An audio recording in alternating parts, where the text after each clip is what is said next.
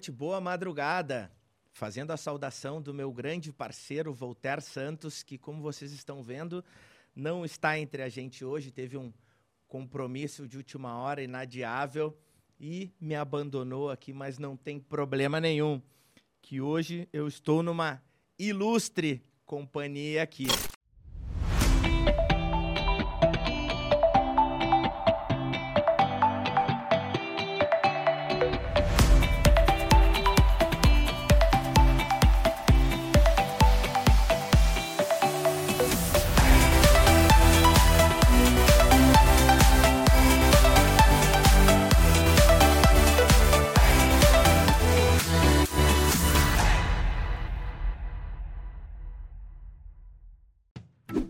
Você também acredita que a educação é o principal caminho para transformar a realidade do nosso país, conheça o Sistema de Ensino Aprende Brasil. Um sistema completo com soluções específicas para potencializar a aprendizagem nas escolas das redes municipal e estadual. O Sistema de Ensino Aprende Brasil oferece materiais didáticos integrados, assessoria pedagógica, ambiente virtual de aprendizagem e até sistemas de gestão e de avaliação. Aprende Brasil, um sistema que dá resultado.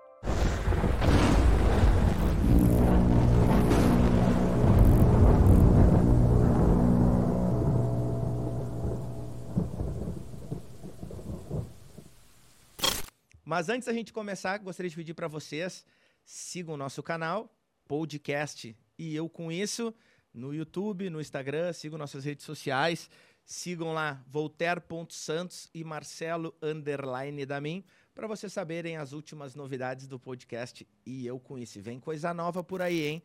Já já tem a lojinha do podcast e eu com isso, onde vocês vão poder comprar produtos sobre política.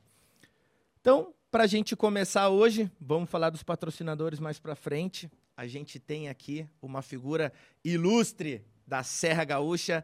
Estamos falando aqui com Guilherme Pazin, duas vezes prefeito de Bento Gonçalves. Tem uma história bem interessante que eu vou perguntar depois para ele mais para frente, que perdeu a eleição para vereador e depois pensou, perdi para vereador, vou para prefeito, que é mais difícil, quero um desafio mais forte. Guilherme Pazin, seja bem-vindo. Prazer estar aqui no podcast Eu Com Isso. Tudo bom, Marcelo? Muito bom dia, muito boa tarde ou boa noite. É importante falar com todos vocês. É um prazer gigantesco estar aqui uh, falando contigo, falando nesse programa que já virou um, uma tradição da, da, política gaúcha, muito embora seja muito jovem ainda. Esse veículo de comunicação, esse meio de comunicação. E eu tenho certeza que a gente vai poder conversar bastante aqui durante todo esse programa. Vamos lá. Mas antes de tudo, antes de tudo, Opa. como uh, um bom visitante que sou e da capital brasileira do vinho que venho, lá de Bento Gonçalves, eu preciso te dar um presente, né? Um presente. Gostamos um, de presente. Um mimo que para mim é extremamente importante, porque foi algo desenvolvido com um parceiro lá do município.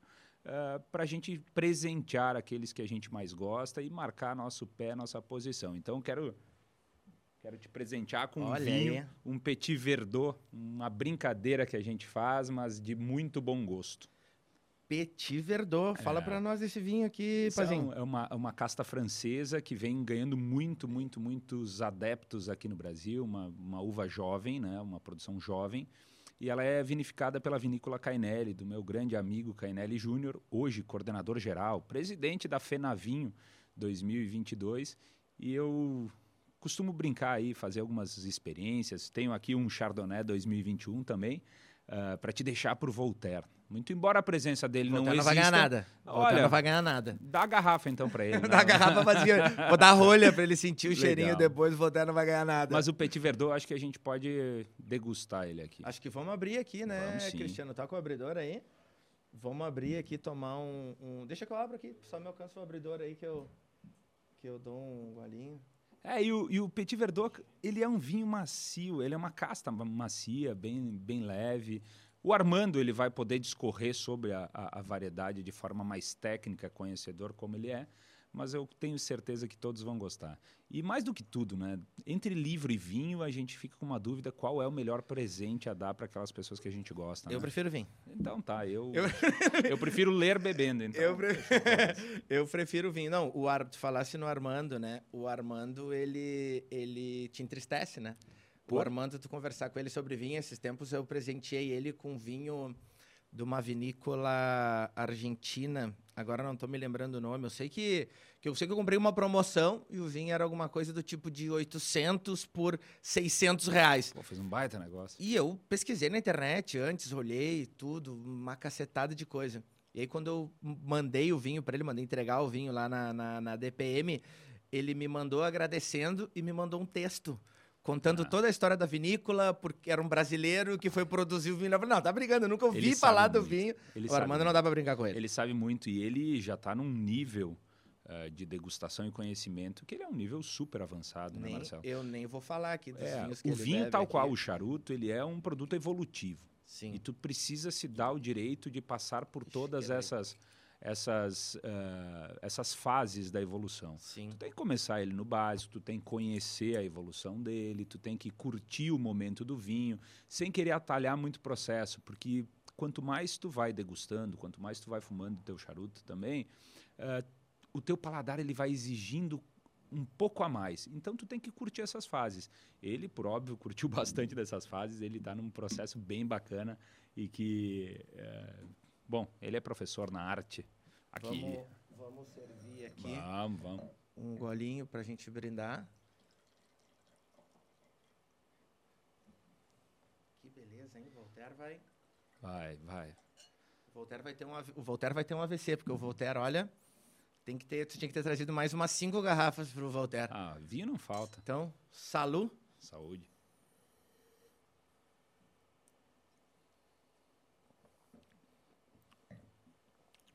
É sensacional. Poxa, Pena que ele não é comercial. Esse, né? A gente. Olha, vocês não estão sentindo o gosto daí. Mas... Petit é muito bom. Muito bom. É legal. Então vamos falar Bora de trabalhar. Guilherme Pazin. Vamos começar falando aqui sobre um assunto que é sério, mas não é política. Para quem não sabe, Guilherme Pazin é faixa preta em jiu-jitsu. Isso aí. Eu quero começar por esse assunto, porque eu também sou um amante das Sério? artes marciais.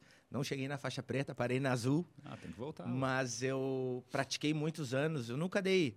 Vamos dizer que quando eu parei, eu era um faixa roxa, nível faixa roxa, mas era faixa azul. Rolava bem com os faixas roxas lá, não, não, não me não passava mal. Me conta um pouco desse amor sobre o, sobre o jiu-jitsu, sobre os esportes, Pazinho. Eu pratiquei esporte a minha vida toda, Marcelo, toda. Assim, eu, até minha irmã e eu, a gente brinca que talvez os nossos pais não tivessem condições de colocar alguém para nos cuidar no contraturno escolar, então era botava para esporte. E aí foi categoria de base do clube esportivo, fiz futebol de salão, joguei no Bento Vôlei, na categoria de, de base do Bento Vôlei, medalhava sempre, eu competia, eu gostava de competir, é, de ser competitivo em todos os processos. E com os meus 18, 17 para 18, 18 anos, uh, bastante tenso, nervoso. Era, foi uma época em que meu pai ele, ele estava acamado, adoecido na, na doença que, que, que, os tirou do nosso convívio. Uhum. Eu precisava extravasar isso. E aí que eu entrei na Garra, Garra Team, que tem inclusive aqui em Porto Alegre, tem no estado inteiro uhum. filiais, é a matriz é lá em Bento Gonçalves, do nosso mestre Eduardo Viríssimo. E eu comecei com o boxe chinês.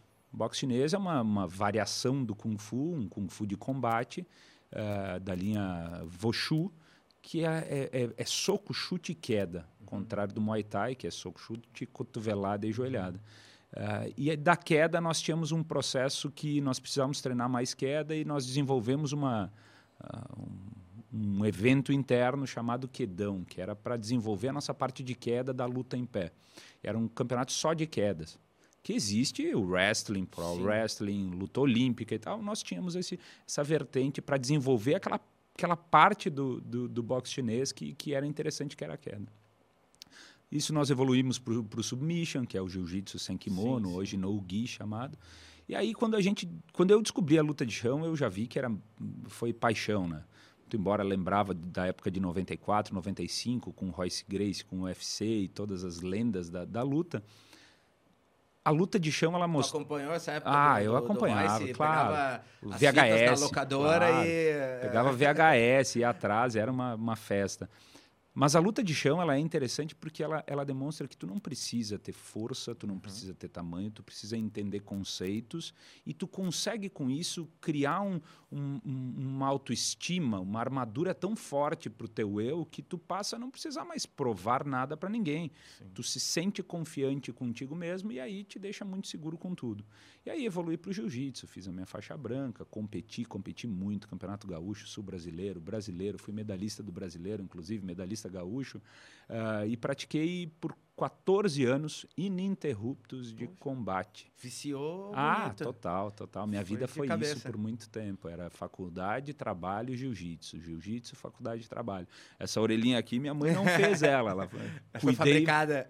Cuidei bastante Essa pra- foi os guri que fizeram. Pois é, tentei drenar bastante, mas foi algo muito importante e, e os princípios do jiu-jitsu ele, eles baseiam minha vida até hoje, né? Sim. O prin- princípio de honra, de moral, da- do respeito ao colega, ah, o princípio de compreender que tu não precisa atacar ninguém, mas tu tem que ser ah, forte o suficiente para fazer a tua defesa em todos os momentos, tu precisa estar concentrado, tu precisa ter disciplina em tudo. Eu acho que são, são grandes bases que, que vêm comigo a todo momento. E, então me deixa forte. Hoje eu levo minha filha a praticar jiu-jitsu com seis anos, né? Isso que tu falou foi muito, foi muito importante, porque quem não, quem não pratica a arte marcial, que olha de fora, ele pensa assim, pá, agora o cara vai ficar poderoso. Por quê? Porque tu, no meio que tu convive, tu acaba, quando tu tem a técnica, tu acaba olhando assim, pô, esse cara nunca lutou nada, esse cara, é aquela famosa frase, né? Em 30 segundos eu acabo com ele. Todo mundo ficou, brinca, né? no- quando eu fazia jiu-jitsu, os caras, cara, quanto tempo tu acha que tu me ganha? 30 segundos, 40 segundos, era Isso. assim, né?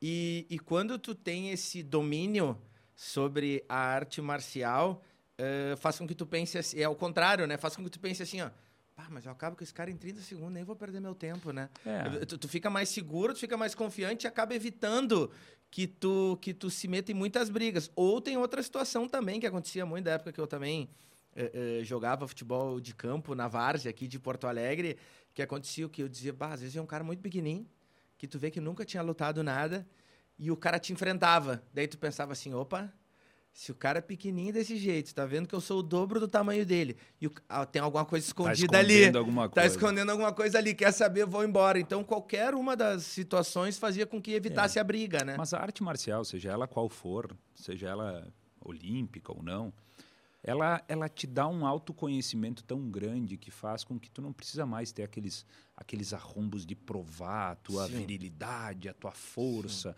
aquela história de ganhar as coisas no grito. Então, ela te deixa bem contigo mesmo. E tu estando bem com, com você mesmo, tu começa a entender o campo ah, de trabalho, a arena de trabalho do dia a dia de forma diferente. Isso te dá ah, foco, isso te faz centrar nos teus objetivos, respeitar o próximo. Eu, eu, eu trago comigo, ah, em todos os campos que eu, que eu, que eu ando, essas, esses princípios que, a- que a arte marcial trouxe para mim. E continuo fazendo parte de tudo isso. Vez que outra me aventuro num treino. ah, Campeonato não mais. não, não, não mais. Faz e chegasse a ganhar uns tempo. campeonatos, algum campeonato? Ah, ganhei gaúcho, ganhei campeonatos eh, regionais, lutei eh, sul brasileiro, fiquei em pódio, fiquei em terceiro lugar, fiquei eh, medalha de bronze em campeonato brasileiro, ainda numa época lá em 2004, onde era muito difícil tu Sim. sair daqui e ir para lá. Hoje que bom que o esporte evoluiu, a profissionalização do jiu-jitsu aconteceu, as academias ah, mudaram muito, né? E, e- e tu vê gente daqui indo muito fácil para Los Sim. Angeles no Campeonato Mundial, indo para Abu Dhabi, Uhum. Abu Dhabi, onde tem uma cena Muito. muito, bacana ah, da outra federação. Tu vai para Rio e para São Paulo muito fácil, mas lá na época era uma, poxa, era um difícil. caminho dif- Sabe que eu né? fui, que eu fui, essa história é muito boa. Eu fui, eu fui vice-campeão sul-brasileiro, né? Massa. Só que como é que eu fui vice-campeão sul-brasileiro? Eu tinha entrado no jiu-jitsu, eu tinha acho que 14 anos. Aí uns seis meses depois, o mestre na época disse, cara, tu é um cara grande, tu vai lutar. Eu digo, não, eu tinha noção que eu não tinha preparo, né? Não, tu vai ir, representar academia, não sei o quê, preciso botar volume de gente, fui lutar. E aí na minha categoria tinham três pessoas. E eu fiquei no copo. Aham. O que, que é eu ficar no copo, pra quem não sabe, é... tu- no sorteio, tu sobra e vai Faz a direto final. pra final. É. E aí eu fui pra final e perdi. Obviamente, tinha certeza absoluta que eu já fui sabendo que ia perder, né? Fui sem confiança nenhuma. Só que eu ganhei a medalha de segundo lugar, né? Isso eu tinha 14 anos. Eu fui contar a verdadeira história disso ano passado. Ah, sério? Até- durante 23 anos eu fui vice-campeão sul-brasileiro de jiu-jitsu. Aí quando eu contei a história, os caras, pô, mas aí qualquer um, mas por um, É, isso aí me ajudou por Mas um bom tu tempo. sabe que o ganhar e o perder no esporte, ele, ele é super relativo, né? Sim. A certeza que tu tem é que tu entra e que tu, tu pode Não, sair tu ganha sempre, na derrotado. verdade. Mas o fato de tu competires, de tu vestir o teu kimono, de tu passar pela pesagem, porque tem controle de peso, de faixa de Sim. peso, de tu pisar no, no, no tatame, na área de luta, e tu encarar o teu adversário de forma respeitosa, de acordo com todas as regras, isso é muito difícil. Eu já vi muita estrela de treino travar em momento de combate. Sim. O leão de já- treino. É, o leão de treino. Eu já vi muita gente que praticava muito bem o, o- esporte, chegar lá e conseguir fazer somente um golpe. Não é fácil. Tu luta contra o teu adversário, por óbvio, mas tu luta principalmente contra ti mesmo. É, então, o fato de competir é, é- é fantástico. Assim, tu tá lá na arena pronto para o que der e vier, mas com a convicção de fazer o teu melhor. E eu curtia muito competir. Eu achava tem gente que cresce no meio da competição Sim. e tem gente que retrai, fica Trava. nervoso, tímido, né? Eu crescia, eu gostava daquela sensação, aquele coração pulsando, eu gostava daquela... Não treinava tão bem, mas chegava no. Ah, eu treinava muito, né? No tatame. Ah, eu treinava demais. Treinava pra caramba. Eu adorava. É Foi bem na época que meu pai estava doente. Meu Com que veio- idade isso? Ah, eu tava com 18 anos. Ah, é, é, 18 anos. Eu não comecei tão cedo. Por isso, Uhum. quando eu vejo minha filha com 6 anos, eu levando ela no jiu-jitsu, eu falo, nossa, sabe? Poxa, ela vai chegar com, com 20 anos, vai ser um negócio. assim. Akira. Ah, vai ser a Kira, é, vai ser melhor que É, mas- Kira. vai- Espero. Mas é, é, a vida, ela, ela, ela, o jiu-jitsu, ele marcou muito a minha vida. Foi importante. Foi num momento muito difícil que eu usava o treino, a convivência com os meus pares, de todas as realidades. O legal do jiu-jitsu é isso, né? Sim. Dentro do tatame, todo mundo é igual. Não tem Sim. bonito e feio, não tem rico e pobre. Não, não todo mundo é igual. Eu usava para extravasar, então eu, eu me dedicava demais. Eu vivia muito aquele momento. Eu fazia dois, três treinos seguidos entrava, sei lá, 18h30 na academia, eu saía às on- às 11 horas da noite, sabe? Quando não tinha faculdade. época boa essa aí, né? Pô, Saudade sensacional, cara, Eu sensa- treinava à tarde. À tarde. Eu fazia, eu fazia o jiu-jitsu das duas às três, aí fazia boxe das três e meia às quatro e e das cinco e meia às sete eu jogava futsal no Grêmio. Pô, sensacional. Era, apesar de ser colorado, né? Eu fazia, era, era, e era todos os dias. É. Eu intercalava, se eu não trabalhava de se eu tinha faculdade de manhã ou de tarde. A faculdade de direito ela era ela meio quebrada assim. Uhum. Então eu intercalava a faculdade, o estágio, o trabalho e, e o treino. E era aí que eu queria me encontrar, eu estava aí, num desses três. E foi por muito tempo isso, muito tempo, até quando eu concorri a, a prefeito de Bento, eh, que eu tive que me dedicar, ob- obviamente, integralmente àquele projeto. E depois, no mandato, a minha cabeça, ela, ela, ela- eu não conseguia levar minha cabeça para dentro do- da academia. Eu ficava muito preocupado com o que acontecia fora. E, e o jiu-jitsu, tu precisa estar concentrado, né? Eh, tu vai para extravasar, óbvio, mas tu tem que ter foco. Porque se tu não tem foco, como é uma arte marcial, eh, ou tu se machuca ou tu machuca o próximo. E, ah, e não é isso, né? A gente está lá para um, pra um esporte, para uma prática E bacana. aí tu, e aí tu resolvesse com 24 para 25 26 anos, eu ali, a 26, vereador. entrar É. para política para vereador. Foi um e aí tem uma antes. situação bem, bem interessante, né? Que tu vai a vereador, ah, faz lá 1.700 e poucos votos, É. não vence, e aí o caminho natural seria, bom, vou tentar vereador de novo. Só que no meio do caminho, não, vou vereador, já que eu não É. venci vereador, vou a prefeito, que é, que é mais difícil. Qual foi, É. o, o que, que passou na tua cabeça nesses quatro anos para essa mudança? Veja, eu fui, eu fui, fui criado para ser um empreendedor, né? Uhum. Meu pai era um industrial da cidade, diretor de empresas, minha mãe professora municipal e, e universitária. E eu não fui criado para política. Eu descobri que tinha laços políticos depois de ter concorrido a vereador, que daí me contavam as histórias do meu avô, que era vivo, e ele me contava que na cidade dele, lá em Ibiraiaras, ele tinha sido vereador pela Arena, pelo mesmo partido, e nunca teve um direcionamento. Sim, uma, uma linha de... Eu sou progressista, né? que é do, do, PD, do PPB, do PDS, da Arena, da mesma linha. Ah, eu sempre fiz parte de movimento estudantil e absolutamente tudo que precisava de uma certa organização, desde da- das tarefas na sala de aula até organizar o time de futebol ou a, a janta da turma, a festa da turma, eu estava envolvido nisso. Era uma questão que veio naturalmente comigo. Ah, quando eu vim estudar em Porto Alegre, eu fiz direito na PUC, sempre eu comecei a interagir com o pessoal que fazia movimento estudantil lá no Maurício Cardoso, no centro acadêmico. Uhum. Não cheguei a fazer parte, foi bem no momento da, da, da doença do meu pai. Foi o momento que eu decidi voltar para Bento, transferir para a Universidade de Caxias do Sul para ficar mais pra próximo UX. da família, para a UX naquele momento. E lá, lá florou. Lá florou porque eh, eu comecei a fazer parte muito forte do movimento estudantil, fui presidente do DRE, nosso diretório regional de estudantes, do Darwin, que ele, na época, nós tínhamos 5.400 alunos dentro do nosso campo, era bastante interessante, bastante representativo.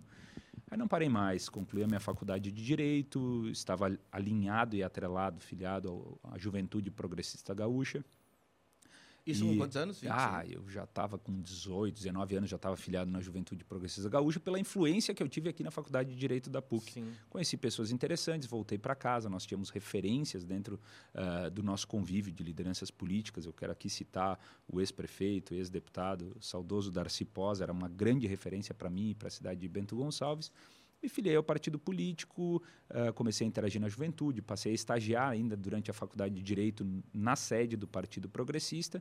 Em 2008, concorri a vereador, já formado em Direito, emendei um curso, de, um curso superior em Gestão Pública, o curso de Administração Pública, para me preparar para concorrer. Concorri a vereador, Fiz 1.733 votos, foi a oitava maior votação naquele pleito do município, e mesmo assim, em razão uh, da legenda partidária, do coeficiente eleitoral, acabei uh, não somando votos para ter a minha cadeira. Então, fiquei de primeiro suplente, não assumi em momento algum a, a cadeira de, de vereador.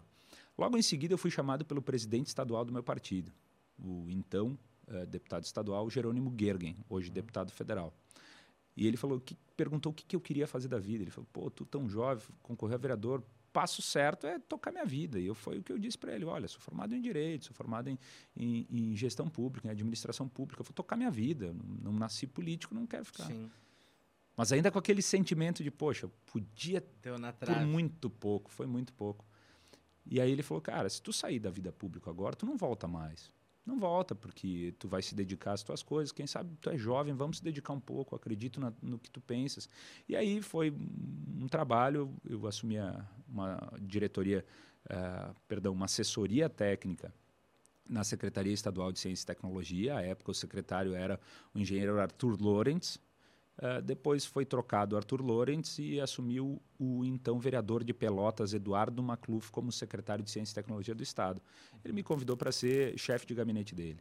a gente fez uma construção bacana, diversas entregas no final do governo Ieda, uh, em que consegui compreender, então, o tamanho do, do, Poder Executivo Estadual e como o Poder Executivo Estadual, bem trabalhado, consegue contribuir uh, para a vida em sociedade. Trabalhei na bancada do, do PP na Assembleia e quando o Jerônimo foi eleito deputado federal, uh, apoiei ele logo depois disso, ele, uh, trabalhei com ele né, na, na assessoria dele, que me abriu bastante os olhos fui presidente municipal do Progressistas de Bento Gonçalves, justamente para tentar sanar aquele, aquilo que tinha acontecido comigo. Uhum. Eu não consegui legenda por falta de dois inscritos para candidato de vereador a soma deles, se desse 54 votos, eu teria a terceira cadeira, que era minha.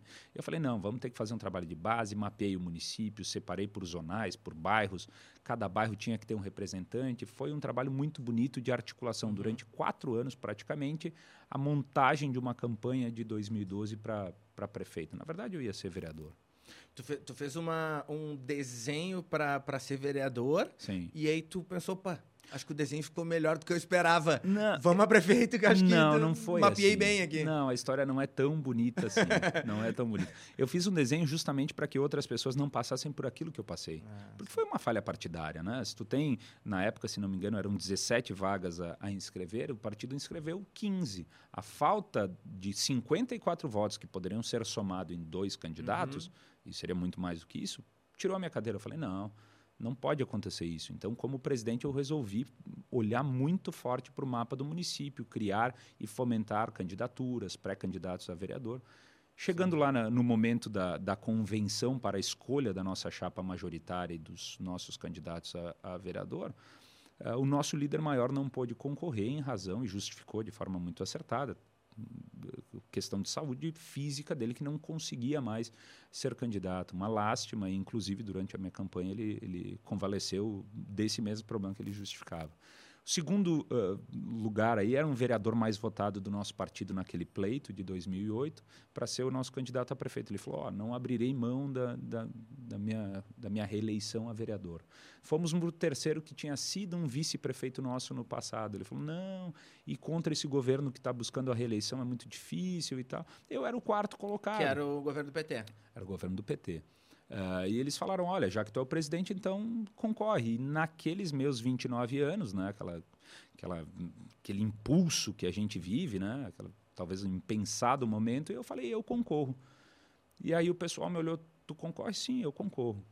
E aí tudo mudou na minha vida. Né? Eu tinha uma campanha bem organizada para ir a vereador. Uh, um partido super motivado para essa candidatura, mas não era o candidato que se buscava. Eu aceitei o desafio o partido buscou uma coligação com outro partido da cidade, o MDB na época, que me indicou um vice bastante experiente. Eu não conhecia muito, uh, admirava, mas uhum. de forma superficial. Uh, e aí fomos numa eleição de cinco candidatos contra um governo que estava buscando a sua reeleição, naquele chamado alinhamento das estrelas, uhum. né, que uhum. tinha a Dilma como presidente, eu acho que o Tarso Genro governador, e era o prefeito do PT em Bento Gonçalves. Uh, e nos sagramos uh, vencedores naquela eleição por uma diferença de 383 votos para o segundo colocado, que era o governo do PT, uh, eh, fazendo cerca de 29 mil votos, e foi um êxtase, foi algo muito bacana. Sim, porque pela história que tu contou, tu entrou como franco atirador, né? Tu largou, tu largou o, o, o passarinho na mão e foi atrás de dois é. voando. E 383 votos. Eu estava dando é uma, uma, uma lida na, na biografia, ou dando mais uma passada na biografia lá. Quando eu olhei, eu falei 383 votos. Isso aí dá 0,56% ah, é dos eleitores e deve ter sido um choque na cidade, porque um, foi. Foi para vereador, não venceu, depois foi para prefeito. Uh, o que tu acha que fez com que tu ganhasse a eleição? Foi a rejeição do PT ou foi o trabalho que tu já vinha fazendo ali, que, os, que o galera pessoal, vamos postar numa figura nova aqui, num, numa, numa, numa figura mais jovem, que é o que tem sido uma tendência na política hoje, apostar é em pessoas mais jovens? Uma boa pergunta, Marcelo, mas eu não, eu não consigo entender como algo tão simples assim. Acho que foi um pouco mais complexo, uma série hum. de fatores. O PT lá em Bento Gonçalves, ele passava por um problema muito delicado, né? muitos escândalos, muito, muitos problemas administrativos que eles iam segurando, mas iam vazando para quem era do meio político. Uh, existia também uma, uma condição de uh, não entender Bento Gonçalves na situação que estava vivendo. Bento Gonçalves é uma cidade rica, pujante, Sim. de trabalho, e nós estávamos passando por momentos de, de, de, frustração, escândalos que aconteciam, desvio de recursos que se falava, ainda a boca pequena, mas então tinha todo um processo. Agora, nós caminhamos muito, nós andamos muito, nós nos envolvemos muito naquela campanha, quando digo nós, porque é uma chapa, né? Prefeito e vice e toda a estrutura partidária. E a gente conseguiu demonstrar, com uma visão de futuro, uma quebra de, de gerações. Uh, antes fazia-se aquela, aquela política mais empírica, aquela da, da, da, família, aquela de sempre foi feito assim, do sorriso mais bonito, e nós conseguimos entender a voz da rua e, e, e materializar numa candidatura que é o seguinte: olha, nós vamos apresentar alguém que se preparou para estar tá aí, Sim. sabe? Tem uma formação acadêmica, buscou uma formação específica em administração pública para conseguir fazer a entrega mais uh, correta daquilo que se propunha. E fui eleito, então, o prefeito mais jovem da cidade de, de Bento Gonçalves, que, querendo ou não, a gente precisa levar em consideração, ainda é uma cidade muito conservadora. Muito né? conservadora. Muito. A época era algo muito maior. Mas teve uma soma de fatores. Eu era o, o, o afilhado político do Darcy Pós, eu era de um partido muito bem estruturado, uh, buscava esse apelo da juventude de querer entender o futuro, desenhar esse futuro e apresentar para a nossa comunidade esse futuro, esse passo mais certo, né? A gente não pode mais aceitar, e na época eu falava muito disso, a gente não pode entrar numa, numa campanha eleitoral, eleger o nosso representante e sequer saber aonde esse representante quer nos levar como Sim. sociedade. Então apresentei muito disso, tenho formação em planejamento estratégico, então falava muito sobre isso também. Foi uma quebra de paradigma e foi interessantíssimo. O problema foi o dia seguinte da, da, da minha posse. Esse foi real, começou, ah, é? começou uma tortura. Por quê? Porque eh, nós passamos a, a, ter a informação, porque nós não tivemos, um, até saúdo a lei do deputado Sérgio Turra agora, que foi aprovada pela Assembleia, dos requisitos para o momento de transição administrativa. Uhum. Não existe, ela fala, a legislação ela, ela sopra sobre isso, mas ela não regula, não regulamenta absolutamente nada. E nós não tivemos um processo de transição adequado. A gente teve que ir para a imprensa, fazer cobranças pela, pela imprensa local, para que dados fossem fornecidos para todos nós, o que não faz sentido, né? É, muito embora sejamos de grupos políticos diferentes. Bem é, diferentes. É, bem diferentes, óbvio. Sim. Mas, uh, independente de partido, nós somos de grupos políticos diferentes, mas o que nos une é o desejo de fazer uma cidade melhor, Sim. uma sociedade melhor. Então, não tenho por que esconder dado, coisa assim que acontece muito, acontece. muito fortemente, principalmente nas cidades de interior. E aí a gente começou a uh, deparar, nossa estrutura começou a se deparar com um rombo gigantesco eram cerca de 64 milhões a descoberto, então dívidas vencidas, não financiamentos, dívidas vencidas, uma série de, de cobranças sem, sem respaldo, sem autorização, e a gente chegou a decretar uma moratória de seis meses para que a gente pudesse realmente uh, autorizar o pagamento daquilo que realmente tivesse sido entregue para a nossa comunidade. Veja, pode parecer um pouco estranho, mas para esse público qualificadíssimo uhum, que, o, que uhum. o podcast ele se, se propõe a, a conversar, que é o uhum. público político, eles sabem justamente o que está acontecendo. E aí a gente conseguiu superar essas adversidades e trabalhar muito forte na nossa cidade, não apenas resolvendo os problemas administrativos sob um aspecto de obrigação, era minha obrigação resolver os problemas administrativos. Isso tu foi descobrindo com o tempo. Foi, passou uma data, foi. tu foi chegando os boletos ali. Foi. Traze, trazendo para o linguajar mais popular. Passou é. 30 dias, tu, opa, aqui falta 2 milhões. Foi passando, é. opa, aqui falta mais um. Opa, foi mais ou menos assim. Não tem dinheiro em caixa. Opa, e aí a coisa... Sabe que o... Que o Mas escândalos o... administrativos pesadíssimos, né? Sim, por mais que eu, que eu, que eu sempre Uh, sempre acompanhei política a vida inteira, né? Desde de novo também. Tive essa história de presidente de Grêmio, líder de turma, essa história toda. Uh, eu tive envolvimento na faculdade, fiz PUC, também não cheguei a me formar. Descobri que ia ser pai, faltando dois semestres, tranquei, não voltei mais. Mas sempre fiz parte. E tem coisas que tu descobre quando tu tá dentro, né? Então, o, o, o, o, nosso público aqui, quem nos ouve, talvez tem coisas que eles não saibam. Que, que são coisas que eu fiquei sabendo. Esse tempo eu estava falando com, com o assessor de um, de um prefeito uma cidade aqui próxima.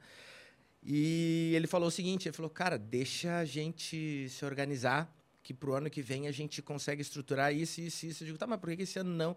Aí ele disse, não, cara, esse ano não, porque é o seguinte, porque o prefeito da, da gestão, gestão anterior. anterior que perdeu, depois que ele descobriu que perdeu, ele provisionou para o próximo ano o orçamento aqui a menos, aqui a menos, bagunçou lá, jogou aqui, não ajustou aqui, e o cara que recebe a prefeitura num primeiro ano de mandato recebe a prefeitura totalmente bagunçada. É, é difícil um, um, um... Não deveria ser. né? Não deveria, é. óbvio que não. E principalmente quando é de um partido para outro. Ainda, ainda é. mais uh, sai um partido, sai o PT, entra o PP. É, entendeu? E aí tu vai assumir o cara, em vez de deixar pro. Eu falei para ele, tá, mas por que, que, que o cara vai te fazer isso? Ele não fez ao contrário.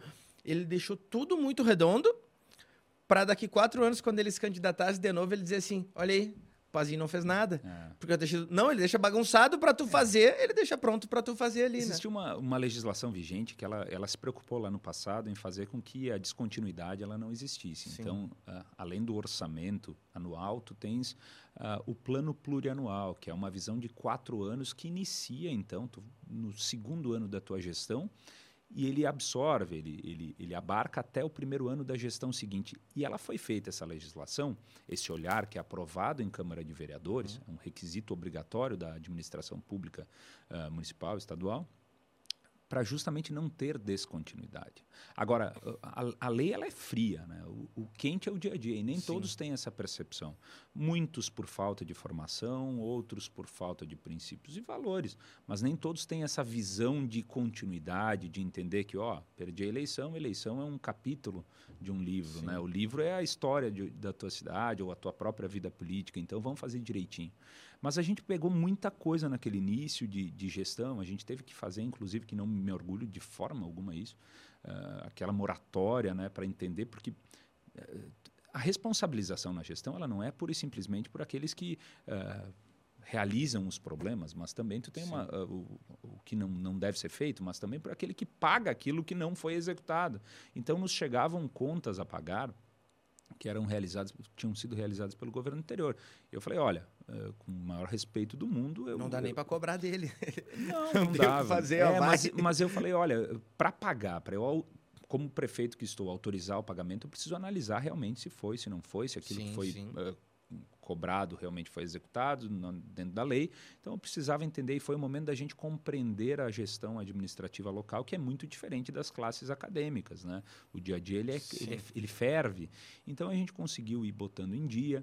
E quando eu falo que eu não me dava o direito de ir para fora, jogar para fora os problemas que eu estava vivendo é essa crítica que eu falo nos momentos de hoje. Hoje a gente vê o governo do Estado há bastante tempo falando, ah, porque tem dívida, ah, porque tem que pagar o salário do servidor, ah, porque... Eu vivi isso como prefeito Sim. e eu não me dava o direito de chamar a imprensa e ficar toda hora falando, ah, porque me deixaram um legado assim, ah, porque me deixaram isso.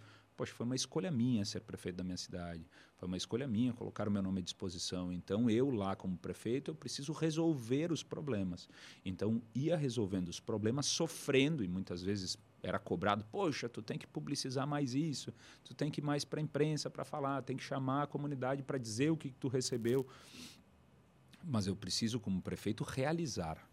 E não ninguém me, vai a não prefeito reclamar. achando que vai ser uma barbada, né? Claro. E, Já vai a prefeito sabendo que veja, a bronca pagar é salário, resolver problema de rombo dentro das suas contas, dentro do teu orçamento, provisionamento Sim. disso e daquilo, é obrigação tua. O cidadão não pode mais admitir como, como bacana tu eleger alguém para ficar reclamando o tempo inteiro. Dá teu jeito, faz a tua parte, realiza, sofre, sofre porque tu quis estar lá, não é só pelo, pelo, pelas recepções, pelos jantares e pelas fotografias. Tu tem as tuas responsabilidades. Agora, para fora, o que eu jogava para minha comunidade era uma visão de mundo diferente.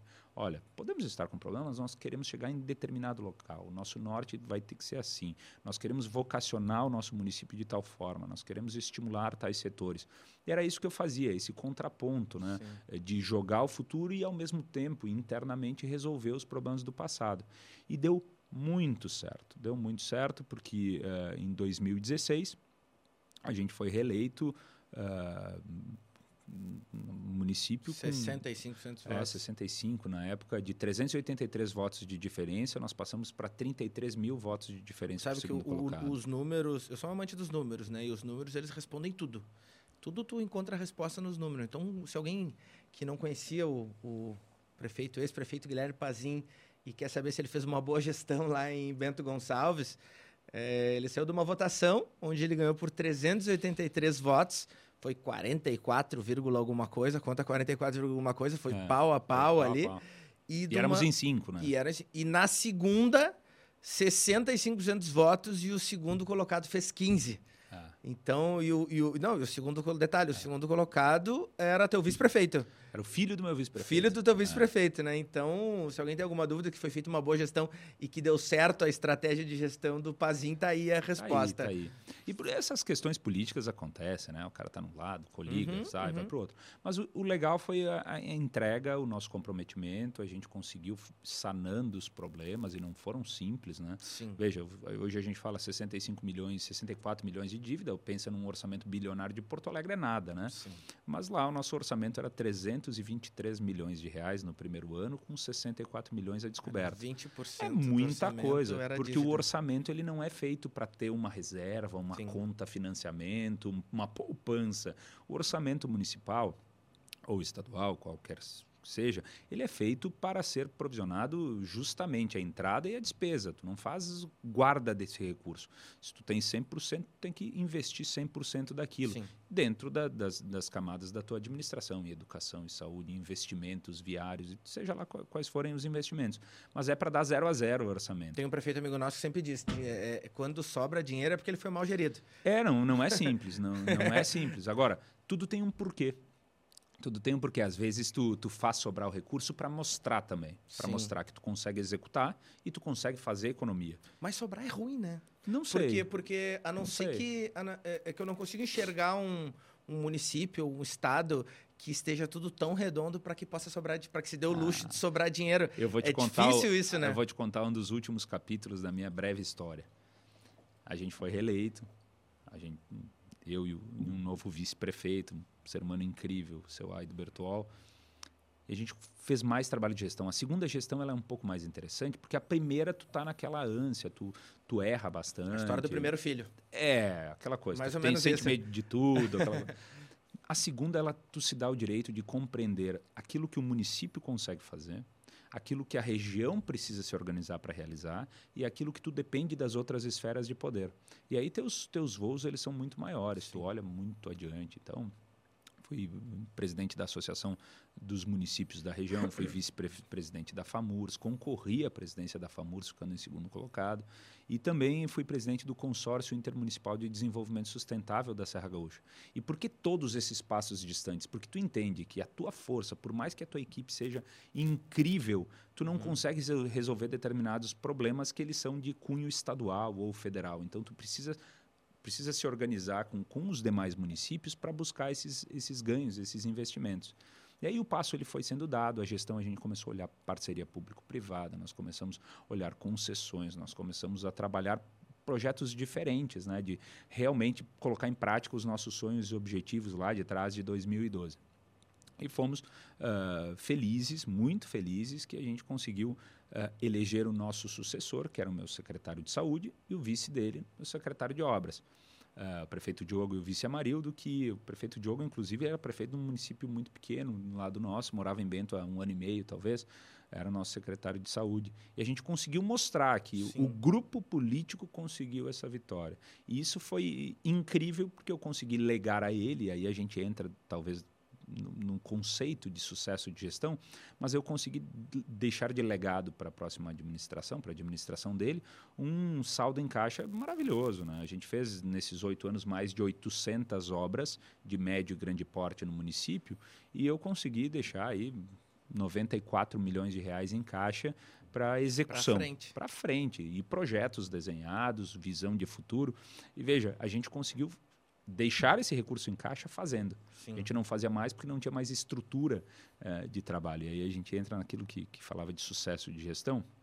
Muitos acham que o prefeito tem que entrar, ou o governador, o presidente, governar e resolver os problemas. Não, não vai. Não vai, porque assim como, como nós, humanos, a, a, a estrutura administrativa em um município é orgânico. Os problemas eles vão acontecendo no dia a dia e talvez resolvendo um, tu cria outro. Mas o sucesso de uma gestão nem caixa em, dinheiro em caixa é. É tu entregar para o teu sucessor uma situação melhor do que tu recebeu do, teu, do teu antecessor. Isso tu pode considerar um grande avanço. E, e realmente foi o que fez, né, que a gente fez. Eh, dando visão de futuro, fomentando eh, novos setores econômicos, entregando o município com praticamente pleno emprego, eh, entendendo ser uma cidade industrial, uma cidade com o móvel e com seus derivados, agrícola, com o vinho O turismo de. Bento cresceu muito E nesses o turismo. últimos 10 É, anos, né? A gente fez crescer 150% Eu no vejo, fluxo, eu vejo né? pelo preço da diária do spa do vinho, né? Dez É. anos atrás era um, hoje, tá, É. hoje tu vê que foi por um crescimento, Foi, uma foi. demanda que aumentou muito, né? A demanda cresceu, na verdade, nós crescemos 150% o número de visitantes. E isso porque o poder público, que muitos dizem que cabe ao poder público não atrapalhar a iniciativa privada, não, é um erro.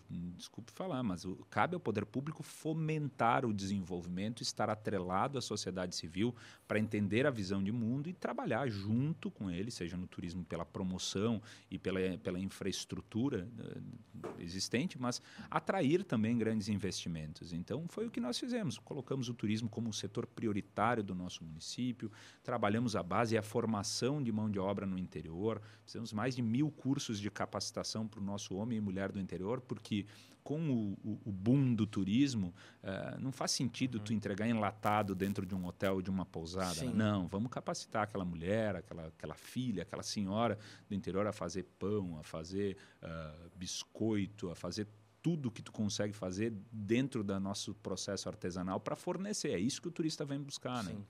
Essa experiência. E mão de obra também, capacitamos demais o nosso pessoal, atraindo bons profissionais e transformando, migrando nossa matriz ah, empreendedora em Bento Gonçalves com estímulo. E hoje, poxa, Bento não é uma cidade, não é a maior cidade do interior, também não é a menor cidade, é uma cidade média, com uma área de interior muito pequena, mas que possui o maior número de agroindústrias do estado do Rio Grande do Sul. Não é proporcional, é o maior número uh, nominal, real de, de agroindústrias. Por quê? Porque a nossa visão era transformar cada porão de casa, cada pequena propriedade, que diferente das grandes lavouras, lá, lá nós temos a característica das pequenas propriedades, uhum. mas cada uma delas em um CNPJ, em uma, uma área de transformação do, do, do teu produto local e agregação de valor. E isso fez fomentar a cidade a ponto de nós sermos reconhecidos, uh, tanto na cidade como no interior, mas sermos reconhecidos como a capital do empreendedorismo, com um CNPJ a cada 6,7 habitantes. Isso é sensacional. E aí tu vê uma, uma cidade que prospera, uma cidade que empreende, uma Sim. cidade que emprega, uma cidade que atrai mão de obra também de todos os cantos do estado e do país. Mas o, o, o, charme de Bento são os vinhos, né? Ah, sensacional. As vinícolas é, sensacional. É, é, é impressionante, né? Às vezes é. que eu me hospedei ali no, no, no Spa do Vinho, fui algumas vezes já. Foi bem, hein? É, é eu gosto de me... Passa de, bem, de, eu, passa gosto bem. De, eu gosto de me presentear às vezes com, com um pouco de, de, de glamour, vamos dizer ah, assim. Faz bem. E, e tu tem ali, e, e, às vezes o pessoal olha, né? O Spa do Vinho, obviamente, não é um hotel... Uh, uh, para o poder aquisitivo da população hoje barato, mas é um hotel que entrega aquilo que ele cobra, isso uhum. sem dúvida nenhuma, né? É, é o que tu falou agora, uma experiência diferenciada tu te hospedar lá no Spa do Vinho. Mas para quem acha que é, que, que, é um, que, é, que é caro, pelo contrário, uhum. é muito barato. Tu, tu, tu vai lá na Miolo, aí tu desce um pouquinho lá, tu vai na Cave de Pedra, se eu não me engano, uhum. daí depois tu tem a aquela outra avenida que eu gosto muito, que tem um passeio maravilhoso, que é a um pouco eu lembro o nome. ah, mas tem vai vários, andando né? por meio da avenida. É. é, maravilhoso. Então, tem e esses Valduga, tem a Valduga, a do Sol, a Valduga, tem a Valduga. Única, tem muitas, né? E esses passeios, esses, esses, esse turismo interno ali nas vinícolas, ele é barato. É. Tu compra um ticketzinho ali, para quem não sabe, tu vai lá, tu compra um ticketzinho, sei lá, acho que custa 30 reais. Depende da vinícola. 40 reais, é barato. E eles, tu tem degustação de vinho, tu é, tem Uma coisa que nós, é maravilhoso. Nós, que nós entendemos com as gerações que nos antecederam, que nós buscamos replicar na nossa gestão para os nossos empreendedores, que o sucesso, grande parte dele é dos empreendedores, sem sombra de dúvidas. O poder público tem que fomentar, auxiliar, estar tá próximo, reduzir os impactos e estimular a crescer. Mas o segredo de tudo, e que eu vejo o grande sucesso lá do, do turismo de Bento, não é o turismo de espetáculo, de uhum. entretenimento. Uhum. Isso tem quem faça e faça muito bem, que é o Polo de Gramado, Canela. Sim. Eles são sensacionais. Nosso turismo é outro, é rural, é o enoturismo, turismo de experiência rural. Não é aquele público, é não, outro público. É, ele se encaixa como, como alternativa, ou ele soma ao, ao público de, de, do turismo de entretenimento. Mas o nosso grande segredo, é aquilo que a gente preza muito, é não é o, o quanto a gente cobra, mas o que a gente entrega. Talvez caro mesmo seja pagar barato e não receber nada Sim. em troca, e sair frustrado, e sair com aquela, aquela sensação de, poxa, eu podia ser melhor tratado, com mais educação, comer uma comida mais gostosa e tal. Talvez isso seja pagar caro. Uh, o valor ele, ele é relativo, eu sei que ele é importante, né? mas todo, todo turismo tem o seu público. Mas se tu pagar um valor X e receber por isso, assim, é, tu sai com a sensação de que tu queres voltar. E mesmo aquele que não possui condição, ele não vem esse ano, mas no próximo ele vai lá. É, por isso, até por isso que eu comentei é. dos valores, é. porque se tem uma, uma mística que ah, vai para Bento, porque como se glamourizou bastante Bento de uns anos para cá, se tem na, na, Que nem tu falasse agora, falei, ah, espada do Vinto, oh, ficou bem, entendeu? Mas tu tem. Ah, mas ficou bem mesmo. Ficou bem, né? Tu tem mas diversos tem hotéis, tu tem, tem diversos passeios, pousados, é. tu pode passar o dia, tem diversas é. coisas que tu vai coisas que tu vai fazer lá que tu vai gastar gasolina para ir voltar e o que tu tomar de vinho em é. alguma vinícola lá. E o vinho também não é caro. Hum, quer pelo, dizer, pelo quer dizer, vamos lá, a gente entra num outro tom que Sim. daí sai da pauta municipal, entra para uma pauta maior que se não fosse o Estado, e quando eu falo Estado, é Estado e União, o município não tributa. É, é, mas é Estado e União. Se a gente tira o Estado e a União, a gente vira competitivo. Né? Hoje eu, eu afirmo aqui uh, que o Estado ele é alcoólatra. Ele é alcoólatra porque 56% do que tu pagas numa garrafa de vinho é tributo. É por isso que os nossos vinhos, eles são caros, os nossos bons vinhos, eles são caros. É por isso que tu, tu olha assim, o pessoal indo numa gôndola de supermercado, indo lá para a gôndola do Chile, da Argentina, do Uruguai, da Espanha, de Portugal, da França, e tu vê muitas vezes os vinhos brasileiros assim sendo... Uhum. Uh, não tão prestigiados. É lógico, o nosso vinho bom, nosso vinho competitivo bom, ele, ele é muito caro. Poxa, 56% desse custo aí, ele é, ele é, é, tributo. Então o Estado tem que parar com isso. É uma Estado... garrafa para ti, uma para o Estado. Pois é, só que o seguinte, a minha eu compartilho com os amigos, o Estado toma sozinho. sozinho. Claro, então eu brinco que o Estado é alcoólatra justamente para manchetear isso e uhum. alardar o pessoal. Poxa, eu acho que a gente tem que compreender diferente. Não tem como tu ser competitivo num negócio se o Estado ele te torna não competitivo. Veja, dentro de todos os países produtores de vinho do mundo, todos os países produtores de vinho, somente o Brasil considera o vinho como bebida alcoólica. Nos demais países é alimento ou complemento Sim. alimentar. E se nós atribuirmos isso, e que eu luto arduamente para que isso aconteça, mas se nós atribuirmos isso, a gente derruba a carga tributária em cima desse produto. Sim. Ah, não, vinho, com todo respeito aos outros setores, mas vinho não é indústria, vinho é cooperação. A gente está falando de milhares e milhares de famílias que ainda produzem uh, a uva de forma artesanal, Sim. não existe uma produção industrial da uva. E as nossas vinícolas, por maiores que elas sejam, algumas delas, elas são ainda pequenas comparado com o mercado internacional. Então a gente deveria tratar isso de forma diferente. Uh, mas é uma pauta que poucos se interessam e que eu gosto muito porque eu vejo o sofrimento do homem e da mulher do interior que com muita idade continuam subindo pirambeira, subindo morro para colher e tratar suas, seus parreirais. Não, e né? tem assunto, né? A gente até conversando com o Armando e com o Voltaire, a gente está desenhando uma, um projeto novo aí que talvez venha em breve. A gente está só buscando parceiros aí que apoiem o projeto mas talvez aí mês que vem, no máximo no outro, a gente está lançando alguma coisa também sobre. Já tem até nome. Está ah, lançando é. alguma coisa sobre vinhos também, fazer um. criar um produto igual o podcast Eu Com Isso, com esse mesmo formato, aqui no Estúdio ProHub, com essa mesma beleza, também voltado para a área de vinhos, né? Precisa. Vamos ver como é que vai ser a aceitação das, das vinícolas. As vinícolas quiserem nos apoiar, já podem entrar em contato ah. aí pelo Instagram. Vou te passar já... uma lista aí. Passa aí, vamos, conversa, vamos lá para Bento, vamos, vamos para do vinho lá Pô, e vamos se reunir com os caras lá. Faço questão. E aí, vamos voltar a falar de Guilherme Pazin. E aí o Pazin terminou o mandato dele como como prefeito e aí, nesses últimos dois anos, o Guilherme Pazin fez o quê? Eu vi no teu Instagram lá, eu dou uma acompanhada lá, eu vi que tu tem viajado bastante. bastante. Nesses dois anos, advogou, trabalhou na política? Não, eu não advogo, eu não sou, eu não, não sou advogado, eu sou uhum. bacharel em Direito. Optei por verter para a vida uh, pública uhum. e empreender na área, na área pública. Uh, depois do mandato é, é, um, é, um, momento muito estranho, né? Diferente do passado, que a pessoa conseguia conciliar sua vida pessoal com o mandato. Hoje, com o advento das redes sociais, graças a Deus elas existem, e também a velocidade das coisas, a falta de uh, paciência com muitas, uh, tu tem que se dedicar de forma integral. Desconheço alguém que consiga buscar mérito dentro das suas ações que não trabalha de forma integral dentro da, da, do seu mandato. E acabam os oito anos e a única coisa que tu tem é, é olhar para os lados e falar, poxa, e agora? Dá um vazio. Claro. Só que como eu trabalhei bastante com planejamento, na metade do meu segundo mandato eu comecei a pensar uma saída, né? Poxa, vai acabar o mandato, eu não posso ficar refém da política. Sim. E essa é uma é algo que eu falo muito quando converso com os jovens, né? Eu falo muito com jovens sobre política. O pessoal ainda me considera jovem, né? Apesar dos meus 39. Ah, mas para política é jovem, né? É, porque aquele que me Tem considerava mas jovem, aquele né? que me chamava de jovem lá, e, lá atrás ele, ele envelheceu junto. Então eu continuo sendo um garoto, a gente continua sendo garoto para eles. Mas eu falo muito para a juventude o seguinte que é, ótimo não dependa nunca da política. Faça política, Sim. busque, interaja, mergulhe, não pode ser superficial. Quem quer fazer uh, política e carreira pública, mergulha de cabeça, mas não dependa de política. Senão a tua opinião ela vai ter um preço. E o preço vai, ter, vai ser a tua vida. Né? Tu vai ter que uh, admitir trabalhar para alguém, defender pautas que não são tuas ou bandeiras que tu não reconhece, uh, porque tu precisa daquele cargo, daquele emprego, daquela posição.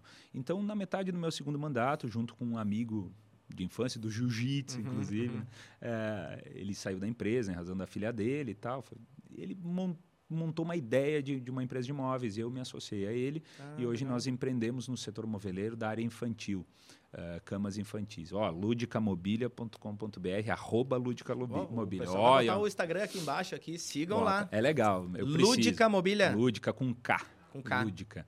Ah, são móveis infantis, do estilo montessoriano, mas é uma coisa que eu comecei a gostar porque é completamente fora do meu dia a dia. É Sim. disruptivo na minha, minha vida, é uma bolha de oxigênio para entender a verdade do mundo, né? e não apenas o mundo político. Mas eu, eu, eu vocacionei muito para isso. Logo depois da, do encerramento do meu mandato, eu recebi alguns chamados, inclusive aqui de Porto Alegre, para integrar governo, para assumir isso, assumir aquilo.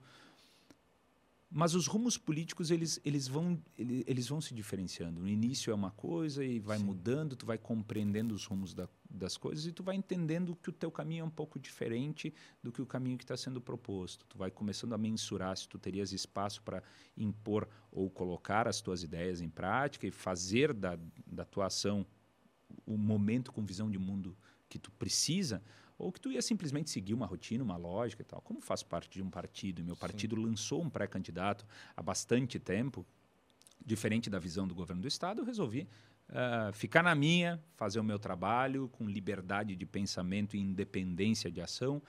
E a partir disso, ah, recebi alguns convites, alguns chamados dos municípios da região, de líderes, prefeitos, vices, vereadores, ah, diretórios municipais da região, para colocar meu nome à disposição numa pré-candidatura a deputado estadual. E sem compreender muito ainda a grandeza e o tamanho de toda essa pré-candidatura, eu passei a andar, visitar cidades, conversar com lideranças, aceitar convites para falar para alguns públicos eh, diferentes, inclusive do meio político, fazer algumas palestras e, e realmente fui me animando com tudo isso. E a estrada ela é interessante, a estrada é um imã para quem Sim. gosta de gente, né? Ela vai te puxando, tu vai indo, vai te puxando, vai indo. E isso vai te energizando. Mas E é eu- cansativo, né? Ah, eu, eu É gosto. um cansativo né? É, gostoso. É mas gostoso. não dá pra dizer que não é cansativo. É cansativo porque, porque, é, é realmente quem, quem tem responsabilidade cuida do que fala, pensa no que Sim. fala Sim. e quer sempre ah, realmente agregar alguma coisa a quem escuta. E isso vai, te, vai cansando, porque tu não é um falar por falar, despejar palavras e dar discursos, aquelas coisas de antigamente. Não, é conversar e tocar a vida das pessoas. E, e isso vai, vai cansando. E as distâncias, óbvio, ainda mais com essa matriz viária que a gente tem, que é um terror no estado do Rio E Grande do Sul. pelas. E, e eu, eu acho essa situação de. Ah, eu sou pré-candidato. Eu acho que isso é uma bobagem do tamanho do mundo, Ah, né? é a hipocrisia da lei, tem né? que ser assim. É a hipocrisia da lei. Mas o cara dizer, não, eu sou pré-candidato. E É. Qual a diferença fez? Ó, eu preciso que tu vote em mim porque eu Não, sou pré-candidato. Não, não ok. Ah. Mas tu fala que pré-candidato te, te abona. É uma bobagem, né? É do tamanho do É uma mundo. hipocrisia porque tu pode dizer, ó, eu vou serei candidato quando É. abrirem as inscrições, quando puder fazer campanha, eu sou candidato a fazer campanha. Até lá é uma. Eu acho isso. Mas é a lei, né? E, e a É. lei, ela, ela torna frágil aquele que, que, que quer entrar É. nesse meio, né? Aqueles que estão no mandato, eles fazem campanha absolutamente todo dia. Sim. E eu não estou dizendo que é errado.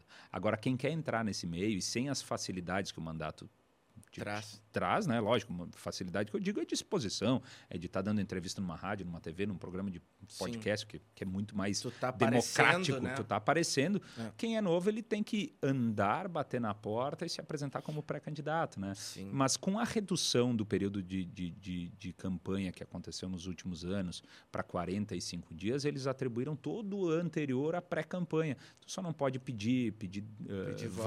voto. coisa assim. Sim. Até, se não me engano, nas próximas semanas abre o período, abrem o período de ah, vaquinha eleitoral para arrecadar recursos para a pré-campanha. sabe?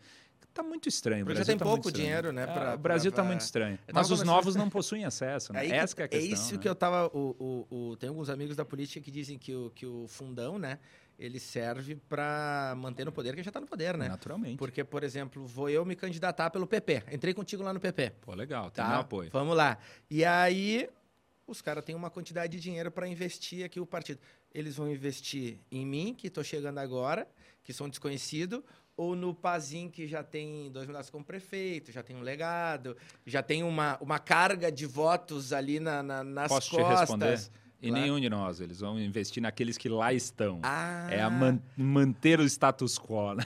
entendi. Ah, mas, mas ve- veja, o PP eu não posso reclamar. Sim, mas isso porque contrário. agora tu, tu- Ah. se tu tivesse vindo a quando tu estava no teu segundo ano lá de prefeito, Eu não posso reclamar muito do PP. Ele é um partido Sim. extremamente democrático, ele dá valor às suas bases, a, a juventude tem o seu espaço, a, a ação da mulher progressista tem o seu espaço, o movimento afro-progressista também. Então, é um partido que ele, ele, ele é bastante democrático, ele te dá um ambiente para debater para realmente para botar Sim. o dedo, dedo em risco e falar tá errado e o pessoal faz uma ponderação.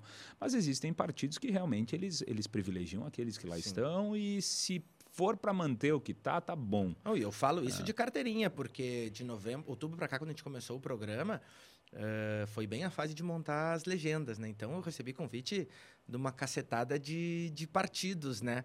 E, e, e, todos os convites eram assim, não, vem, tu tem potencial e, e vamos lá, e tu vai não sei o quê, e... só que não tem dinheiro. É. Só que não tem dinheiro. Não, talvez lá na frente a gente faça um material casado com um deputado tal. É talvez difícil, lá na né? frente. E daí o material que eles, que eles ofereciam era, não, não, vai lá, o deputado X lá, e tu vai com ele no, no panfleto na região tal aqui, porque na outra região não, já tem pode. com outro. Ah. E lá, e, não, nessa cidade tu não pode entrar. Eu falei, pô, mas daí é... é daí eu vou estar trabalhando para os outros. Aí os é. caras dominam... E, mas eh, eu vejo, viu, Marcelo, que a, a melhor forma de nós mudarmos essa e qualquer outra situação é de dentro, é pelo núcleo. Uhum. É pelo núcleo que tu consegue fazer as mudanças e fazer irradiar para a base uh, todas as realmente esse mundo novo. E é, é isso que eu venho buscando em todos os momentos da minha vida. Sabe, eu concorri ao vereador cara, porque eu queria realmente fazer a diferença naquela visão de movimento jovem, eu queria inserir a garotada dentro do processo político, e que realmente é o que precisa, né? Sim. né? Porque uh, o adulto, eu me vejo hoje agora pai de duas crianças e tal, a gente, a gente pensa muito mais no momento, né? A gente uhum. pensa muito mais no momento. Lá na juventude, eu, eu pensava muito mais o futuro, muito mais o futuro. Então, o que a gente precisa é fazer a mescla e o, e o, balanço de tudo isso. É o jovem, o experiente, a mulher, o homem, uhum. o idoso. Todo mundo, negro, branco, todo mundo. É uma arena que ela é plural e ela precisa ser representada por todos. Uh, mas sempre participando nunca de fora. Tanto que eu concorri a prefeito, talvez não porque fosse o meu sonho lá em 2012 concorrer a prefeito, mas sim porque eu fiz, um, é, numa fração de segundos, uma, uma interpretação do momento. Olha, se eu estou preparado para ser vereador, por que eu não estaria para ser prefeito? Se eu estou indo a vereador para mudar a realidade da minha, da minha cidade, para dar uma visão de futuro, para criar marcos legais, para desburocratizar e tal, poxa, como prefeito, eu acho que é até mais fácil fazer. Então, o objetivo Sim. ele sempre foi o mesmo. Uh, e, e é isso que eu enxergo na política e que precisa ser realmente mudado, sabe? Eu vejo que o disco está tocando sempre no mesmo lado aqui no Rio Grande do Sul, nos últimos Sim. talvez sete, oito anos, e precisa mudar esse disco, sabe? A, a gente está muito lambendo ferida e quanto mais tu lambe ferida, essa ferida ela não vai fechando. A gente está sempre falando para a comunidade. Agora veio de novo esse problema da, do, do regime de recuperação fiscal do Estado poxa, sabe, eu como empreendedor, eu como cidadão, eu quero ter um ambiente em que me estimule a empreender. O que o pessoal está fazendo nos últimos oito anos é me jogar para fora desse estado, é falar dos problemas da administração, da falta de recurso para pagar tal tal setor. Os estados vizinhos agradecem. Os né? estados, veja, Santa Catarina lá de trás, vamos pegar 15, 20 anos atrás, Sim. era um país agrícola com litoral. Sim. Era um, é um estado agrícola com litoral. Hoje é um estado que nos, nos, nos apresenta oportunidades incríveis e que nos faz ficar realmente constrangidos pelo quanto a gente parou no tempo. Sim. E isso é atribuição e responsabilidade de absolutamente todos que passaram todos, uns mais, uns menos, alguns deram um pouquinho mais de visão de futuros, mas uh, não fizeram uma colcha, uma gordura suficiente para encarar os períodos que se avizinham. Outros falaram muito mais para governar sobre o próprio governo e não governar para fora, para a comunidade, que é o que se importa. Sim. Outros davam discursos muito mais modernos e tecnológicos e, ao mesmo tempo, tem uma estrutura enraizada, velha, empoeirada dentro do governo do Estado que a gente precisa pedir favor para empreender no Estado. O aspecto do meio ambiente aqui no estado do Rio Grande do Sul é terrível terrível. E veja, eu sou um dos maiores defensores do meio ambiente porque Sim. eu entendo que eu quero deixar para as próximas gerações um, ambiente melhor do que eu assumi, do que eu tenho. Agora, isso não quer dizer que todo empreendimento ele é nocivo pro, ou degradante para o meio ambiente. E isso eu posso resolver de forma rápida, não preciso ficar travando passos. Eu sou um crítico gigantesco dessa morosidade, dessa burocracia institucionalizada do Estado do Rio Grande do Sul que simplesmente faz a extração dos nossos CNPJs e das nossas mentes para os outros estados. É, são essas coisas que a gente tem que mudar no estado. Poxa, tem o DAER. Nada contra os profissionais, pelo contrário, são excelentes. Qual a função do DAER? Terceirizar serviço? Se é terceirizar o serviço, não precisa DAER. Ah, mas o que, que eu vou fazer com os, com os, os profissionais que lá estão? Te vira, o problema é teu. Exato. Ninguém pediu para te ser governador, Sim. sabe?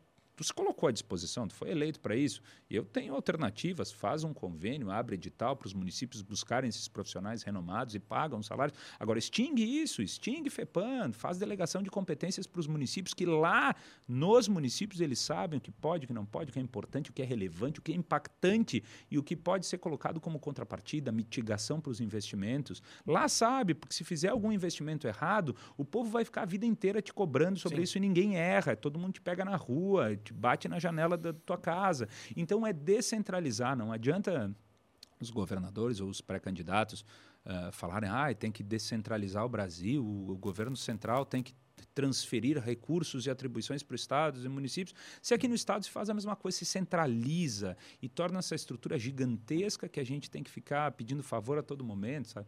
Poxa, o estado do Rio Grande do Sul precisa se orgulhar do seu passado, mas escrever o seu novo futuro. E não está conseguindo fazer. Por mais avanços que pontualmente venham acontecendo, quando avança um pouco, tu se depara com uma medida maluca que está sendo apresentada, uma concentração de esforços e, e, e atribuições, ou projetos de concessões que seriam incríveis e são incríveis. Eu sou um grande defensor das concessões, de privatizações, sou, mas não pode ser no modelo errado, senão acontece Sim. como aconteceu lá no governo Brito, que pelo modelo tu queimou todo um processo de privatização.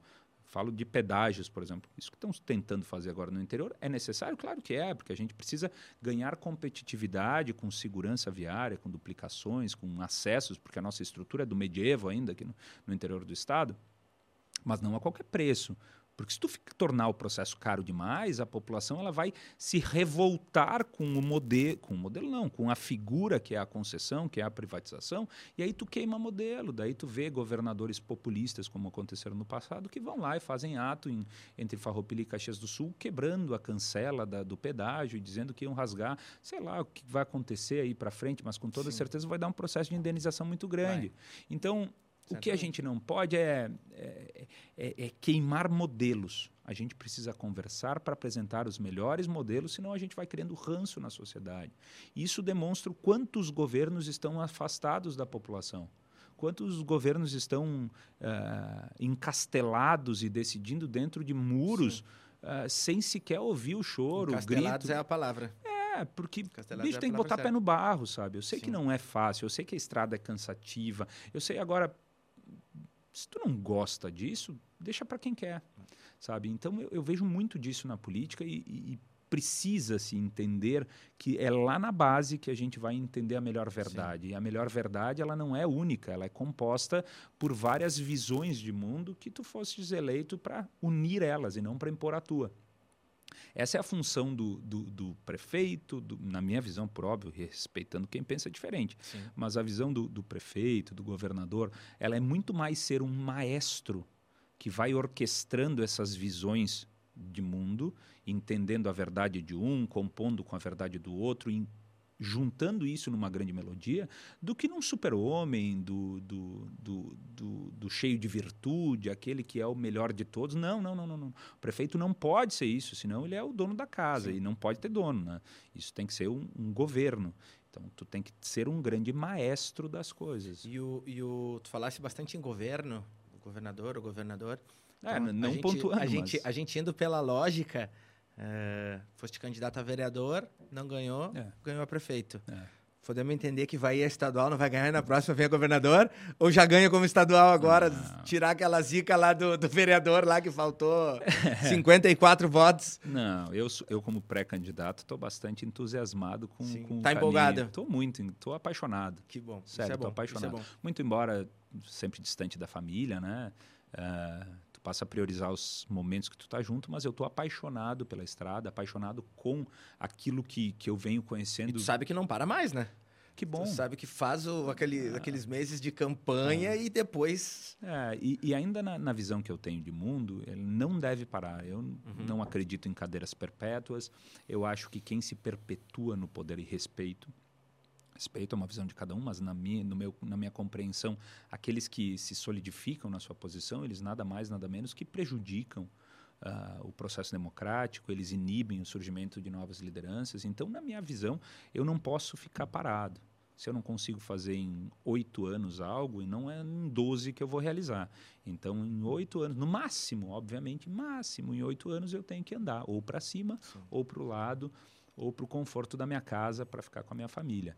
Uh, e é assim que eu entendo. Sim. Eu quero ser útil à comunidade até o ponto que eu compreenda que eu consigo ser útil. Se eu achar que eu não consigo mais ser uh, inovador, se eu não conseguir mais ter visão moderna de mundo, se eu não conseguir contribuir com a sociedade, eu vou para minha casa, faço é, as minhas é. coisas, me dedico à minha empresa. Os móveis. Os móveis infantis, e ao menos eu consigo garantir um sono bacana para a garotada. E vamos falar então de. Antes da gente falar de família, que eu quero saber aqui sobre a Ana Beatriz, o Vicente e a Cíntia, Isso. que tem que estar tá junto contigo, porque senão também é barra. Principalmente a Cíntia, se ela não está com os dois pequenos ah. lá, eh, eu sei que deve ser uma barra. E o gringo, ele tem muito essa história com a família, né? O gringo, geralmente, ele é mais apegado historicamente a isso. A gente vai falar dos nossos patrocinadores aqui, que é quem paga a conta do podcast. O vinho não, o vinho a gente ganhou, mas é quem paga a conta do podcast. Então, um dos nossos patrocinadores, a gente apoia muito, a gente falou do, do Spa do Vinho, que é um concorrente, mas se complementam, né? São, são outros públicos, outras datas, então a gente tem Termas Romanas, Resort Termas Romanas, do nosso amigo Roberto Argenta, da Jaque, que nos apoia aqui. Para quem não conhece Termas Romanas, ele fica em Restinga Seca. É o único hotel. Já estiveste lá, Pazinho? Único não, hotel com tô... águas termais salgadas, salgadas do país. É, lá na é quarta colônia, né? Lá na quarta colônia. É, marav é maravilhoso. É Bem maravilhoso. próximo, junto ao complexo da Faculdade Antônio Meneghetti. Né? Exato, né? do lado. Tanto maestro, sensacional. Estou ansioso para conhecer. Vai lá, vai lá. E vou te contar aqui em primeira mão. Beleza. Para os ouvintes do podcast Eu Com Isso, rola uma campanha, rola uma promoção, tem 10% de desconto. Então é só chegar. Diária. Chega lá, assim, diz ó, que é ouvinte do podcast Eu Com Isso, na hora eles já debitam 10% da oh, conta bacana. lá. E é um, uma excelente experiência, tá? Vão lá. A gente tem também aqui Aprende Brasil, tá? que inclusive na semana que vem a gente vai estar tá com eles aqui falando sobre o sistema de gestão da Aprende Brasil, que faz parte do Grupo Positivo. Vocês vão ver que é algo inteligentíssimo. Uh, vocês vão ver no episódio da semana que vem, acompanhem aí. Vocês vão ver que as prefeituras que estão adotando o sistema Aprende Brasil têm subido pelo menos um meio ponto, 0,6, 0,7 na média dos seus alunos por escola. Que é um grande é avanço. É um sistema hein? fantástico. Eles vão estar aqui contando todos os detalhes desse produto. Se eu não me engano, são mais de 200 prefeituras que eles estão atendendo hoje. Todas elas estão com uma média de nota super boa e subindo super bem, né? A gente tem também aqui o Andoc. O Andoc é nossa grande parceira, um sistema de gestão para prefeituras. Você que é prefeito do interior do estado ou da capital também, que queres utilizar o Andoc, liga para lá, pede uma degustação para eles, utiliza durante uma semana, 10 dias, para vocês verem que sistema de gestão. Até tem um, um... O Pazinho foi prefeito, vai entender bem tem um amigo meu que trabalha com, com esse tipo de software, né? De gestão. E eu falei, bah, cara, mas uh, o, o, na época esse software estava desenvolvendo lá era para uma empresa que fazia, que administrava estradas, né? Uhum. E eu falei, cara, mas um milhão e meio de reais num, num software para uma prefeitura é muito dinheiro, pro, ou para uma empresa de, de, de estradas é muito dinheiro. E ele disse, cara, a gente fechou o contrato com essa empresa, essa empresa em um ano em Britas eles economizaram um milhão e meio sabendo onde as britas estavam indo, sabendo a divisão, não sobrando material. E eu falei, tá, venceu, tá, tá pago. É então. É conheçam é gestão, né? a OneDoc. A gente tem Soma Companhia Imobiliária, nem melhor nem pior, apenas diferente. Lema de cavalaria, uh, médio e alto padrão, imóveis para investimento, moradia, áreas, terrenos, área para construir. Soma Companhia Imobiliária, fica bem em frente ao Vivo Open Mall, passando um pouquinho em Guatemi. Entre em contato, siga o Instagram aqui embaixo, arroba Soma Companhia Imobiliária e TG Harmonize, que é quem cuida dos nossos sorrisos. Pazinho, não sei se o Pazinho já tem dentista, já Sou quis casado com uma. Ah, tá casado com uma? Casado com uma. Casado com uma. Então tu sabe bem que a, que a nossa fachada, a nossa lataria Principalmente para ainda mais nós que não somos os mais bonitos, né, Pazinho? É, Pelo menos o dente tem, tem, que estar tá bem escovado, né? O sorriso e o perfume. O sorriso e o perfume, exatamente. É. Então, TG Harmonize com a doutora Thaís, vocês podem ir lá. Inclusive, ela tá dando descontos também para quem acompanha o nosso podcast. Liga lá, segue o Instagram deles que está passando aqui embaixo e diz que é nossa ouvinte, que ela vai dar um desconto para vocês nas lentes de resina. Tá bem?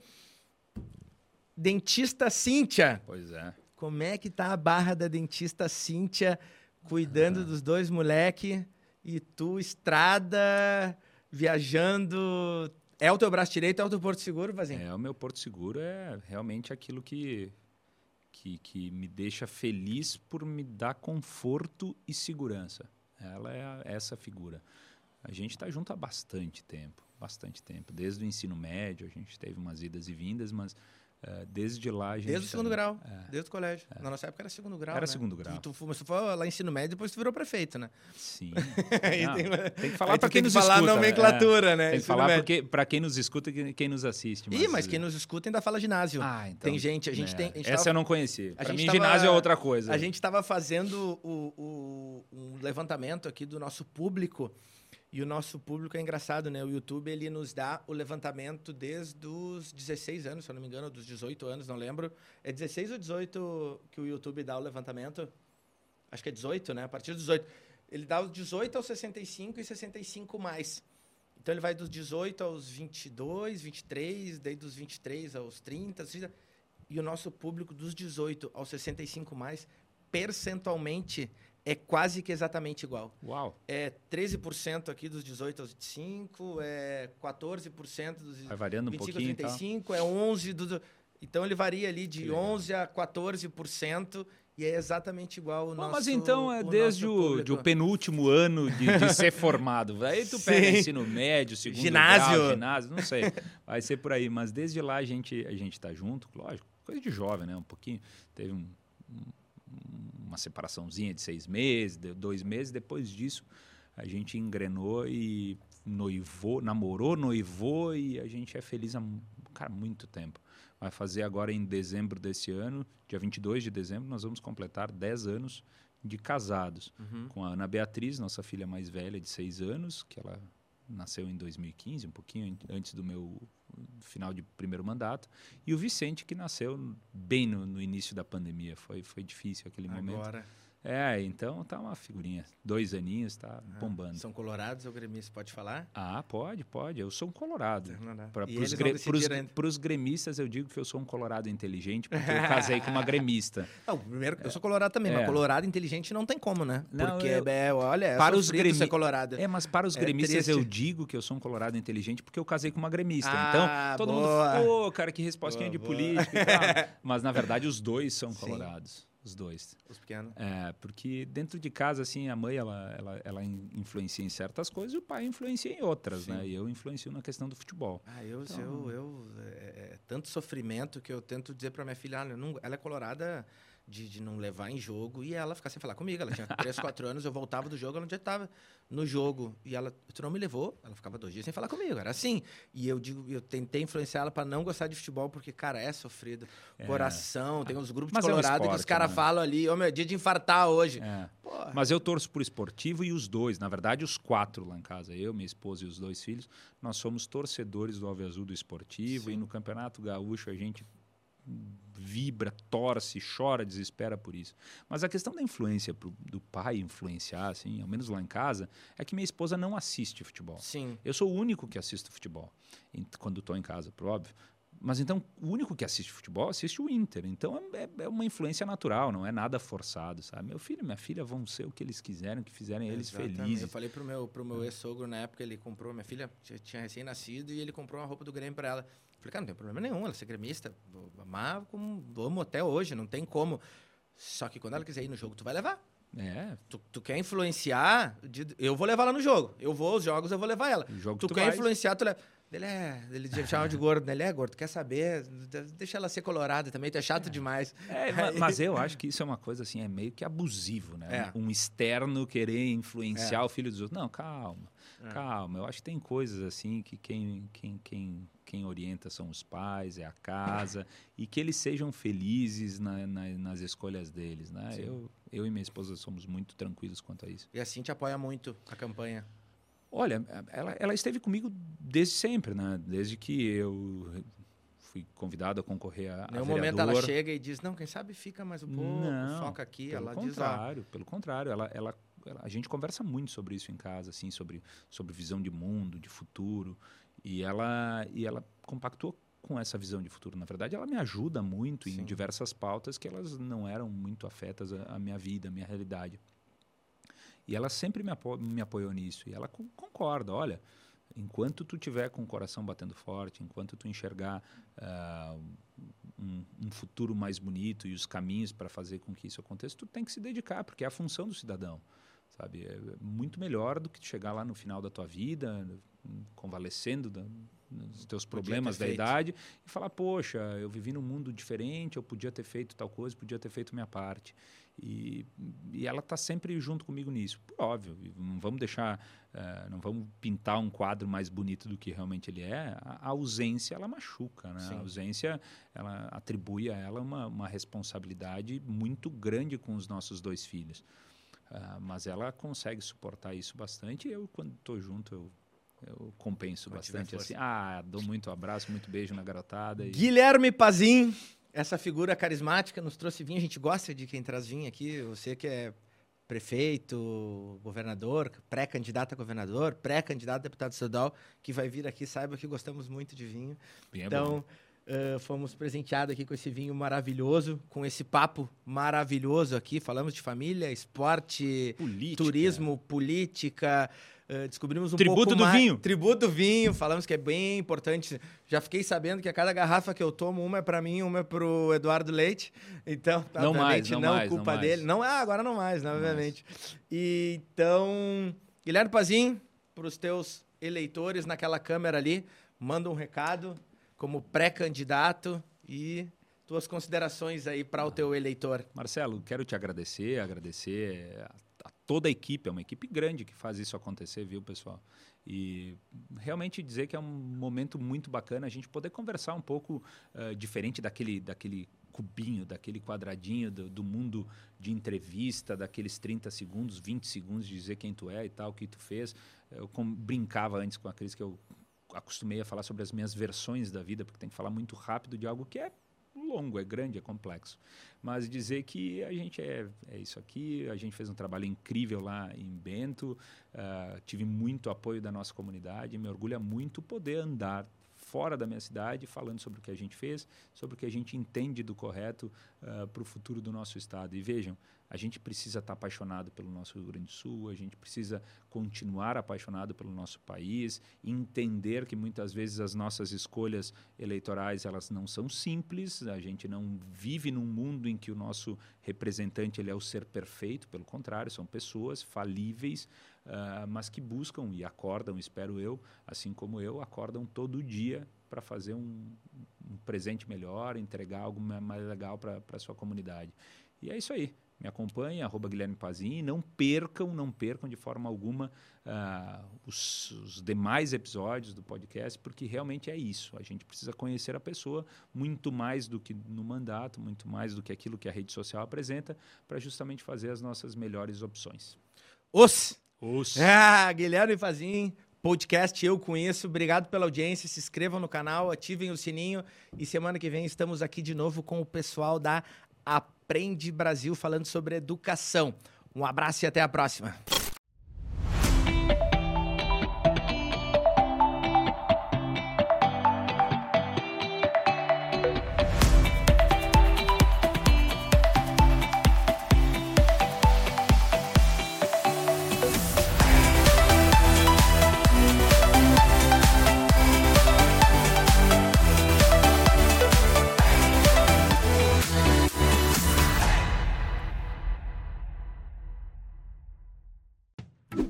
Você também acredita que a educação é o principal caminho para transformar a realidade do nosso país, conheça o Sistema de Ensino Aprende Brasil.